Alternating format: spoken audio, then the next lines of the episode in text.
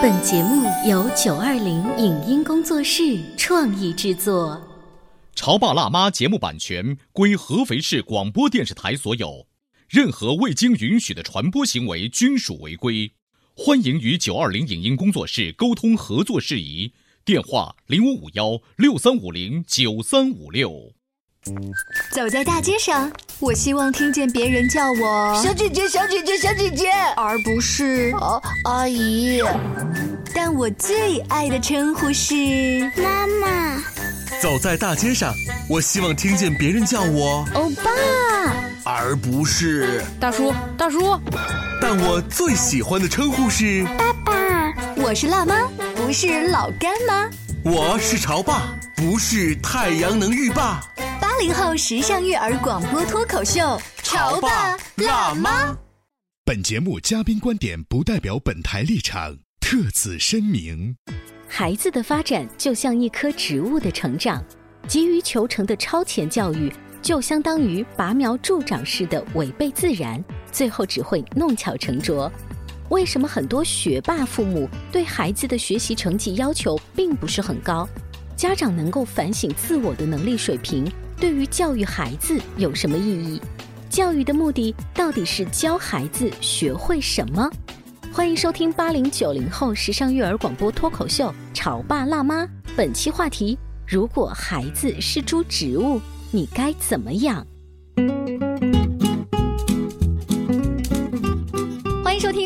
九零后时尚育儿广播脱口秀《潮爸辣妈》。大家好，我是灵儿。大家好，我是小欧。今天直播间为大家请来了儿童心理学方面的专家葛玲丽葛老师，欢迎您。大家好，葛老师家里面已经有二宝了，嗯，会不会经常有那个俗话，就是二宝当猪养？呃，好像大宝也没太当这个多金贵的，为什么？就是一路都是当猪养。就是每次家里头一说添了一个二孩，你就会说，哎，一孩有经验了，嗯嗯，二孩可不就随随便便。这个也确实是的。对二宝好像很多都是，哎呀，都是过来人了，这个事儿小事儿。所以你看，老人才会说用当猪养这个形容词。但我觉得小猪这个可爱的动物呢，常常背黑锅。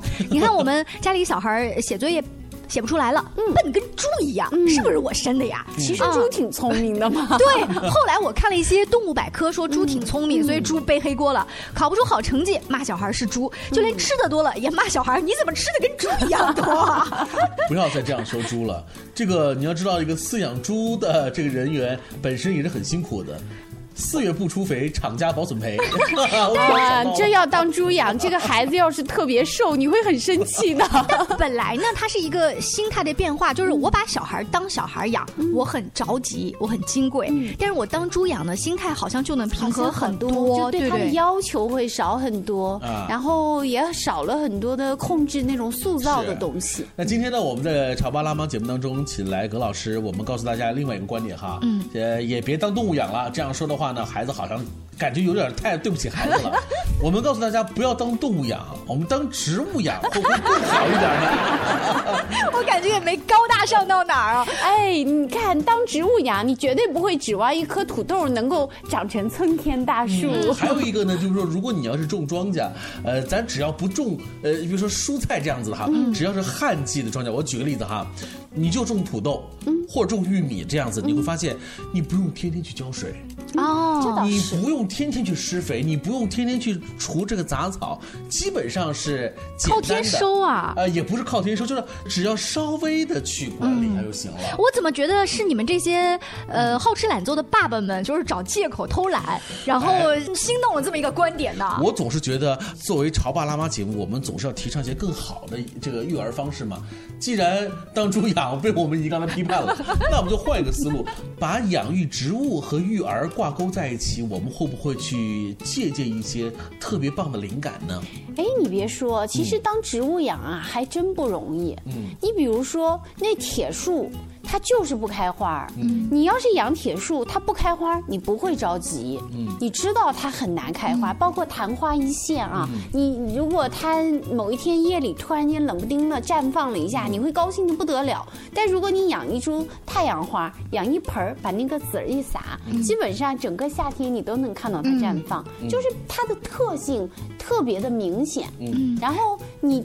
知道你养的是什么东西。反正像我这种人是养不了花的，养什么死什么，催花辣手啊。很多听节目的潮爸辣妈会说啊，你们说的是轻巧，是啊，你们养植物之前去买种子的时候，就知道我手里的种子是牡丹种子，那不是水稻种子。是啊就是我们买什么就知道什么。可是小孩儿你不知道呀，嗯，那就得靠你自己去观察，你这个孩子他到底是什么样的一个天性。隔壁家小明他再怎么好，你们家那两个孩子的天性不一样，这就是我们在心理学当中，我们特别强调人有一个先天性的气质，这个东西并不是靠后天的教养能够改变的。哎，我想到了一个数字上的对比哈，一般呃学霸的家庭，他们反而对小孩的学习成绩要求不是特别高，呃，说因为他们从小没有经历过学习成绩特别差的这种痛苦，所以他们呢就不会对这件事情特别焦虑，从而施加给自己的小孩儿。但是呢，从小学习成绩特别差的爸爸妈妈会用打、会用骂的方式，让自己的小孩学习成绩一定要提上来。哎，前面的那个我不敢说，但是后面灵儿说的这个哈，我觉得就是在我见到的里面是特别典型。嗯，您的案例当中会有这个啊，就特别多的家长会说，我就是因为我当年没有学好，而且我现在知道了学习成绩不好要吃很多很多的亏，所以我们家孩子从幼儿园开始我就特别的注意，一定要把他给培养成一定要好好学习，我天天盯着，然后然后他就他就越学。但是我刚才说的这个例子，是不是就是您刚才说的？你是什么样的种子？就是从一开始在在做这个判断吗？那难道我的我学习成绩当年不好，是因为我整个这个家庭的环境啊，各种综合原因？那我的小孩就要注定学习成绩不好下去吗？这很不公平呀！嗯，这个怎么说呢？我们说，其实这个智商确实有先天性的优劣的啊，这个智商有遗传。我们知道，其实上到大学本科阶段的这个智商，基本上都在一百二十以上啊。那么，如果你的孩子先天性的智商他只有一百一的样子的话，那么这个孩子他再努力，他可能也考不了一个很好的大学。但这个孩子如果他主观努力了，我觉得就是说你能够尊重他的天性。如果你真的是一个相对来说比较笨一点的孩子的话，先看看自己嘛，自己是什么水平。其实你的孩子，你大概应该心里清楚可是问。题是，葛老师这么一说，听节目的各位潮爸辣妈绝对不会承认，嗯，我的孩子就是这个水平，嗯，就我们其实会主观的会有一个很强烈的期许，我们会觉得呃，我的孩子好像应该是什么什么样子，但是我必须要强调的就是，孩子的性格也好，他的智商也好，他是有一个先天性的一个上下限的区域的波动。那么在这个基础上面，我们的后天的教养能够让他在上下限之间的这个水平尽量往上靠，嗯，但是他不可能突破这个先天因素的局限，嗯，这就像身高一样，如果爸爸妈妈都只有呃一米六、一米五的身高，你生个儿子像姚明那么高是不可能的。但是我们大多数能够接受到，哎呦，我爸爸妈妈都矮，然后我的孩子好像也长不了太高，好像能够接受。但如果呃爸爸妈妈好像就不太能够接受，我的孩子可能会智商上有一些问题，不是说有缺陷啊，就是说他没有别的孩子那么聪明，然后他可能会。花费更多的力气在学习上，但是也达不到那么好的水平。所以接受孩子之间有本质的差异，就少一些对人生的怀疑。另外还有就是，其实我觉得，其实，在至少在初中之前，智商不是个决定性的因素。嗯，在你考大学之前，应该说到初三，在这个义务教育的阶段，大多数孩子只要他能够发挥他自己的主观能动性，只要他去努力的去学，他都能够得取得一个相对好的成绩。这相对好，要看您怎么衡量，葛老师。在学校里面，他一定有前十名、前二十名，对不对？后三十名这样的排分，有的就是重点本科的料子呀，呃，我的意思就是说，他能够达到中等偏上，甚至更好的，就是义务教学阶段完成。对对，他因为其实我们知道义务教育阶段也有很多的孩子成绩很差，但是绝大多数就我见到的绝大多数的孩子成绩差，并不是因为智商的问题，而是因为他不愿意学。嗯，或者是学习方法不得当嗯等等的。那学习方法不得当，我们可可以找这个专门的辅导老师去教育这个学习方法，去去辅导。呃，还有一些孩子，他更多的就是呃他本能的排斥，而这种排斥就是灵儿开始说到的这种情况，家长给予了一些错误的引导。嗯，当家长特别。强调一切都是学习，一切都是学习的时候，这个孩子我们可以看到他是不被看见的。嗯这个不被看见是体现在不被看见他孩子他完全是隐身在分数之后，孩子自身的喜怒哀乐经，就是我们说的这种情绪，他的需要，嗯、他的这种渴望，他的很多的欲望是不被家长看到的，而家长只能看到唯一的一个是一个成绩。嗯，那么在这个时候，那家长可能会说，你这个年龄段，你学习本来就是你主要的事情啊，你跟我说什么其他的呢？所以对不对？我们就会你不把自己的本职，妈妈要上班，妈妈把工作做好，你是学生就把学习搞好嘛。嗯，就这个台词你看我讲起来，信口就来了。哎呦，小时候就被这么说的。就是当孩子他完全被作为一个人被看见的时候，他就会有自己的需要。就是灵儿你说的，学习就是他的本职工作。那么我们知道，其实我们作为一个工作的人，没有人会希望自己的工作一塌糊涂，天天被领导批评。那么同样的来说，对于一个孩子来说，他有他的自尊自信的需求，他有被老师关注的需求，有被同学尊重的需求，他自然而然的会去愿意学习。嗯，今天啊，我们在潮爸辣妈节目当中来聊的这个话题就是，如果我们把孩子当一株植物养，会不会从另外一个角度来看待我们的这个育儿的这个关系的问题？呃，在上半段，葛老师始终强调的就是每一个小孩儿他有自己的特性，就像每一个植物都有各自的好。如果你是说玉米，你就不要指望它会是一棵花生。对，如果你的小孩是榕树，树大根深哈，呃，你没有办法养在花盆里，你留在身边，你只好把它移到户外去自由生长每一个孩。子都会有一个特点，嗯，或者是有一个特性，那这性可能就是注定他的一生就是这个样子。好，我们稍微休息一下，广告之后继续来聊。你的孩子如果是一株植物，你该怎么养？关于和孩子沟通呢，我是想先处理好彼此之间的情绪，然后再去搞定他具体的问题。我们家长经常在一起讨论，怎么样从小才能培养好他的学习习惯我是后。来通过学习才发现，孩子行为背后是有另外一种需求的。陪你一起吐槽养育熊孩子的苦，陪你一起追忆曾经自己的小世界。八零后时尚育儿广播脱口秀，潮爸辣妈。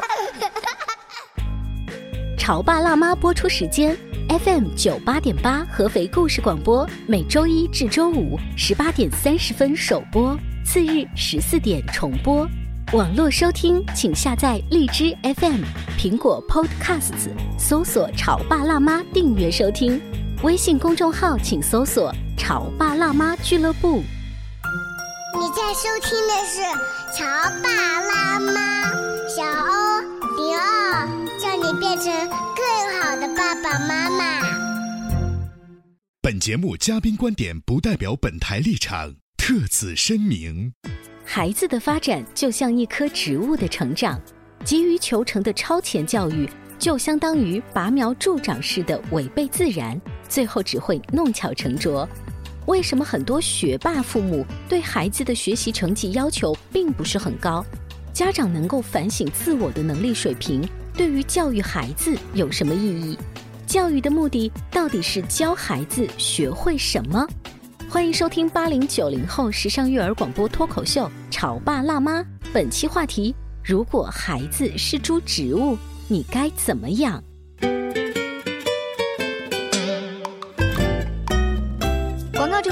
继续锁定八零九零后时尚育儿广播脱口秀《潮爸辣妈》。今天呢，小欧跟灵儿，我们俩如果也是植物的话，你你觉得自己是什么植物啊？我突然想到了著名诗人舒婷有一首爱情诗，叫做《致橡树》。嗯灵儿，如果我是一棵橡树的话，你愿意当谁呢？我才不想当凌霄花。借我的告知炫耀你自己，对不对 对对。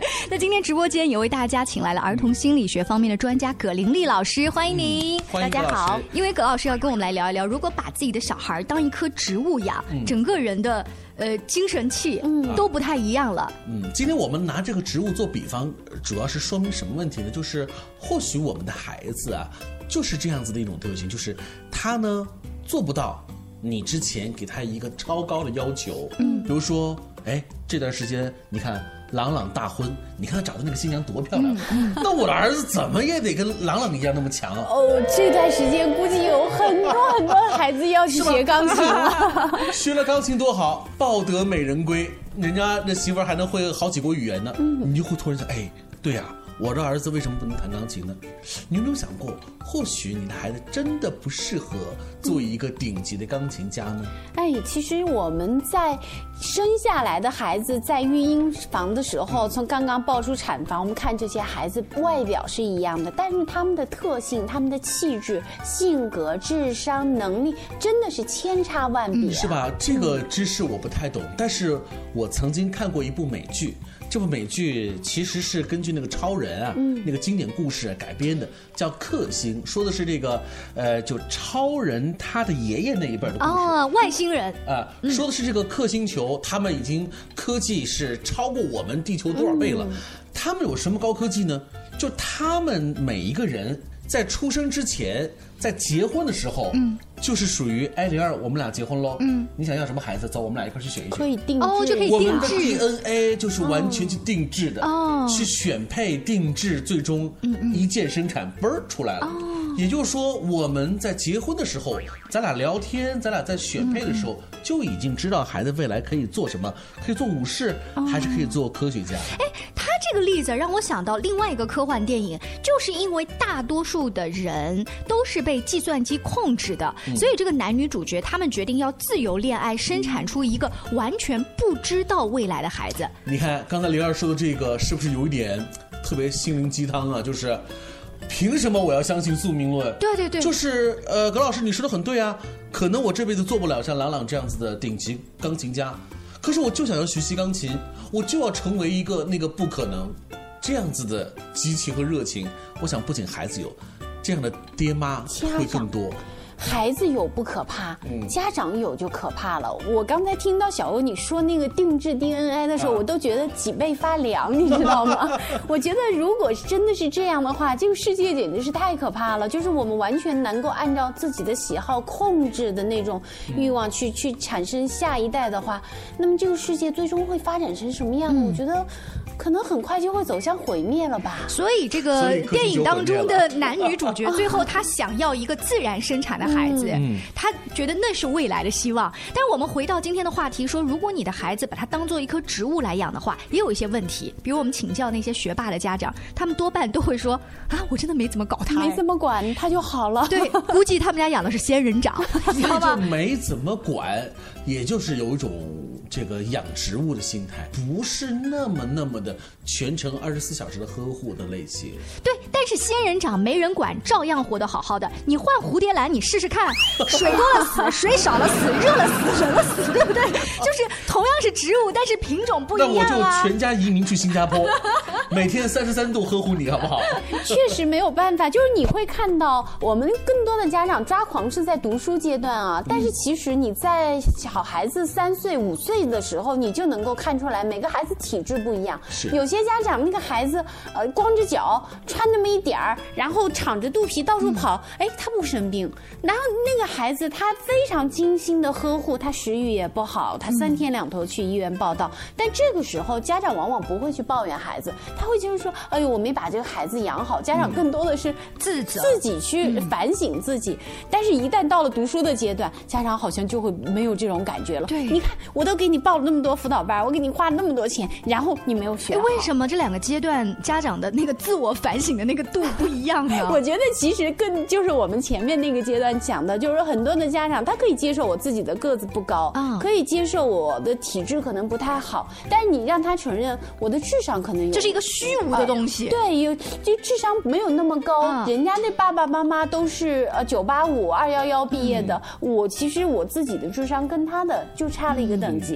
还有就是我的养育方式可能会不太好，然后人家的孩子教养的非常听话，会非常的认真，然后我其实孩子他本身是不一样的，并不一定你用了张三李四家的方法，你的孩子真的就能够像他那样。嗯所以我们也就是说，育儿它没有一招鲜啊，就是你没有办法去模仿和照搬照套，不管是哈佛女孩刘亦婷还是哪个哪个，你都没有办法去照搬照套。这也就是我们说，孩子是植物，你必须要根据他的特性来。成功的路上，你会发现不止一条路，可是我们更多的把成功当做是要过独木桥的，嗯。所以呢，就会产生了这样子的观点，就是我必须要通过什么样的方式才能得到什么样子的，而且我们的尺度标准又不一样，我们总是确定了我们所看见的那个成功，所谓的就是幸福。嗯。嗯。但其实并不是这个样子。呃，我最近有一个观念上的变化，是因为我们做工作的时候呢，领导都会说你的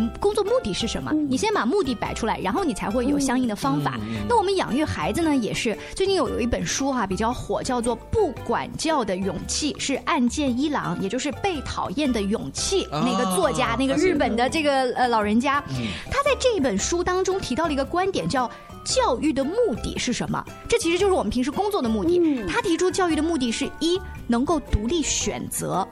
第二，能够独立判断孩子你自己的价值；三，摆脱自我中心。可是这三条当中没有一个是说学习成绩好，对啊，找一个漂亮的老婆什么之类的东西。这就是我们看到他的这个核心的三点啊，其实就是一个人的自我价值的体现。是也就是说，这个孩子他是作为一个人，而并不是作为一个机器放在某一个位置。但是我们的家长往往是忽略的这一点，因为这个东西都是不可描述的。就是你没有办法去用呃实实在在的奖章、荣誉、工资等等来去衡量的东西。那么我们的家长在养育孩子的时候，不可否认有相当多的家长正是那个攀援的凌霄花，他希望自己能够养出来一个非常茁壮、非常挺拔的橡树，然后家长可以在那个橡树顶上向全世界宣告你看，这是我的孩子。所以这问到深处，就会发现这是父母自己的需求，嗯。他们自己的私求，嗯。啊，父母自囚禁了孩身子的，价值感是是是，需要通过孩子所以说来体，现。那。案件一郎提到这教育的目的，他讲的这三条，别说教孩子了，自己如果这家长啊也都做不到其中的一二的话，这孩子估计也做不到。如果家长能够有自我的价值感，能够做到这三点的话，他就可以允许孩子按照自己的特性去成长。那因为案件一郎，他首先在这个书当中啊，先提到他这个教育的目的，紧接着他提到了一个方法，叫做既不批评也不表扬。呃，不批评这我们能理解，现在育儿书当中都说到要鼓励，不表扬呢，他也强调了，就是说，因为表扬可能使孩子依赖表扬这件事情本身啊，而且你要让孩子明白，不会所有的人都对你啊好言相向呀，等可等。是我会觉得，如果既不批评又不表扬，这样的爸爸不会是一个木偶爸爸或者是个木偶妈妈吗？这个具体呢，小欧，你向我买一本这个书，然 后我觉得这个里面我要把它翻译一下，啊它的表扬的意思嗯其实就是说，批评也好，表扬也好，它都是一种评价。嗯他说的意思就是说，我们不去评啊，价一我们不要个孩子。轻易的去评价这个孩子啊、因为其实当我在表扬你的时候，其实暗含了一层意思。当我可以表扬你的时候，也意味着我有批评你的权利。嗯嗯我相信他说的并不是说不去赞许孩子，嗯我更同意的是，当孩子很优秀、取得成功的时候，我是一种欣赏和赞许，而并不是高高在上的我去表扬你。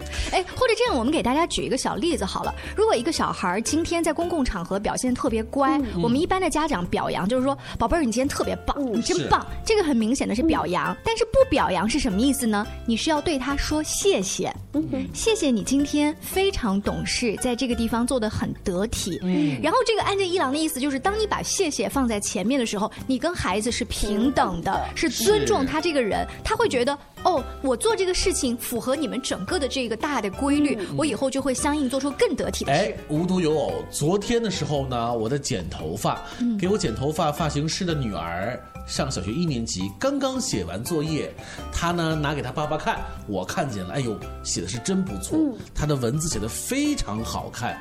我看了之后，我就说了一句话，我没有像他爸爸一样说啊表扬你不错，我只说了一句话，我说这个字写成这个样子，你是怎么做到的？哦，然后那，孩子就很认真，他告诉我说啊，我是一点一点去模仿的、啊，然后呢写了好几遍啊，我脑补画面，那个小孩就很愿意去跟这个叔叔说，你知道吗这个时候小欧是一种请教的姿态啊这个小朋友他所获得的成就感要远远比刚才他爸爸的那一句话很不错，是的，要来的更多。对所以我们换一种角度来跟孩子交流，或许会带来不错的反响。嗯，呃，把孩子当做植物养哈，或者说我们这个不管教啊、不批评啊、不表扬之类的。在节目尾声的时候，我忽然想到了一个命题，是说我们现在在孩子非常健康的情况下，你希望他体育成绩也好，然后希望他英语也好，最好出国还能见世面啊，本来的数理化也好。但如果有一天你的孩子生病了，你会不会发现你对他所有的希望、所有的期待都没有都没有，只要身体健康。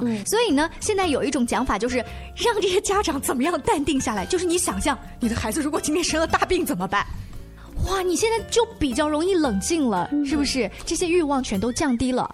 当你真正的去看见这个孩子本身的时候，其实那些附加的东西都没有那么重要了。我们说，往往你是因为被那个外界的成绩呀、荣誉啊那个东西，去把这个孩子完全掩盖掉了。而我们需要的就是家长，并不是说呃把孩子当植物养，或者说不批评、不管教，是放养，完全放任自流，而是你更需要花更多的精力去真正的去听这个孩子，看这个孩子，去发现他天生的一些气质。特征，他擅长什么，嗯然后你用欣赏的眼光去陪着他一起长。所以这个部分不是孩子做的，而是我们这些做家长需要掌握的。那孩子当然不做，他是一棵植物。我相信今天听完我们节目的很多潮爸辣妈也会掌握了一个技巧哦，原来可以把孩子作为一个植物来看待。好，听完这期节目之后，或许还有一些部分的妈妈和爸爸拿起手机又刷了刷关于朗朗结婚的事情，做不成朗朗，我把我孩子培养成像朗朗他的新娘，也很不错吧。首先你得是个混血儿，是吧？非常感谢葛老师做客我们的直播间。更多关于亲子沟通的话题，大家也可以持续关注《潮爸辣妈》，下期见，拜拜。拜拜以上节目由九二零影音工作室创意制作，感谢您的收听。